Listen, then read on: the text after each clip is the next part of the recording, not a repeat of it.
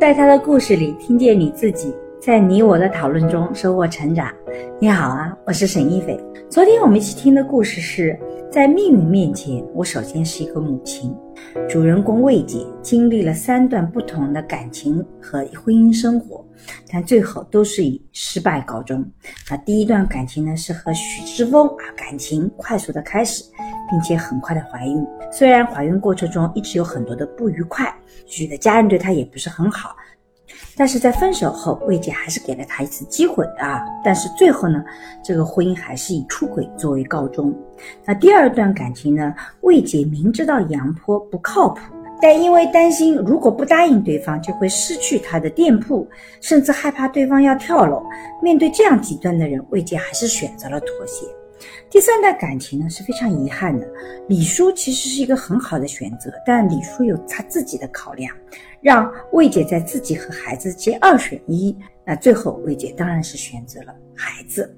对于魏姐的遭遇，我其实感到非常的遗憾。但我觉得魏姐这个事情其实也是很值得深思的，因为我们很清楚的看到啊，魏姐常常是在关键的选择上，总是做出一个不那么有长远效应的选择。也就是说，那个选择常常只是暂时解决了问题，可是对未来是留下隐患的。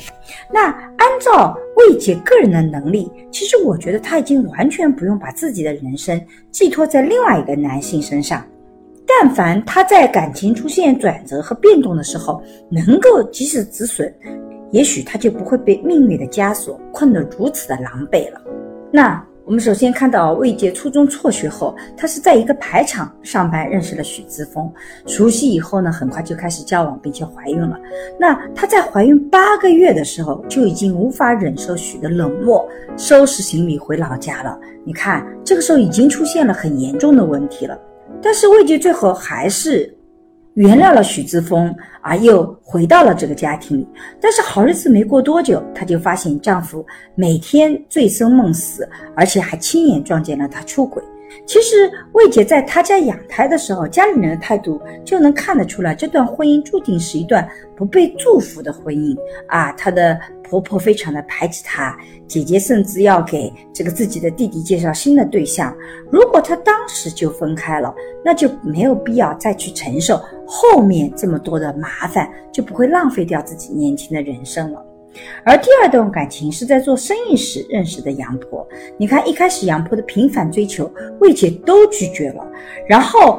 最后是由于杨婆的种种威胁，魏杰才勉强答应与其交往。但你想想看，人生里如果有一个人为了要跟你好，是用威胁的方式的，那是多么可怕的一个人呢？那这个时候我们一定想着是怎么去能够跳出这个环境，因为我们都能想象出来，他后面是一定是会越来越有问题的。那事实也证明，杨婆不断的变本加厉，最近不仅没有给魏杰带来更好的生活，反倒又让他回到了一。贫如洗的生活。那在这段感情里，其实魏杰最及时止损的时候，就是在杨婆频繁的骚扰、要求交往的时候，因为他已经很明确的知道他是个不靠谱的人。那这个时候，他就应该坚决的不同意，用尽自己所有的力量去拒绝他，而不是在最后啊跟他结了婚以后，再用所有的力量去离开他。只有我们不给他伤害我们的机会，这样子我们才不会让自己的人生陷入到这个困境里面。听到这里，我不知道你们会不会觉得有点恐婚哦？就如果你是魏姐，你会做这样的选择？我也非常欢迎你把你的想法和感受写在音频下方，我们一起来讨论。其实，在我们现实生活中，大部分人都是很善良的，善良其实件非常好的事情。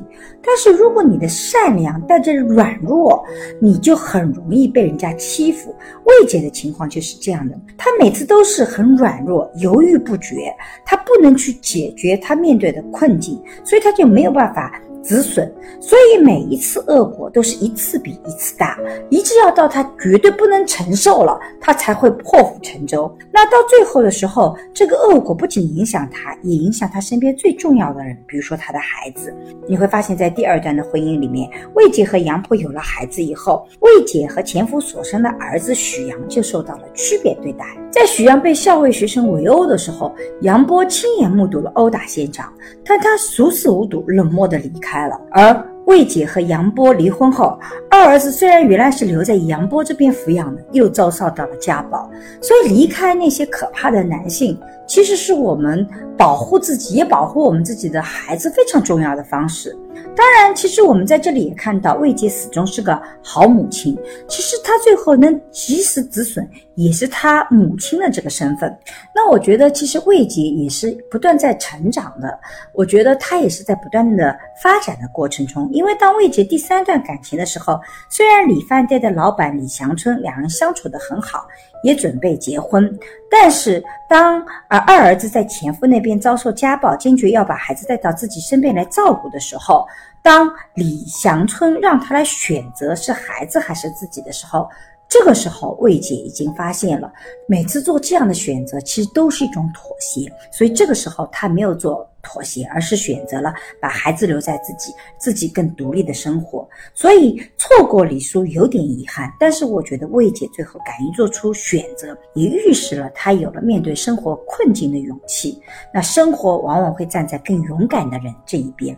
那回过头来，我觉得魏姐给我们比较积极的力量，就是父母还是会成为孩子的保护伞，哪怕情况再糟糕，我们魏姐也首先是努力去给孩子创造一个更好的环境。那我觉得这一点其实做得非常非常不错的。那实际上我也是鼓励，嗯，大部分的父母，其实我们努力要给孩子创造一个适合生活的环境，而不要等到出现。各种各样问题的时候再出手，这个时候其实家长和孩子都付出了很沉重的代价。好了，这就是我对于在命运面前，我首先是一个母亲这一期故事的想法。如果你有什么想说的，欢迎在音频下方和我互动，让我们在讨论中收获成长的智慧。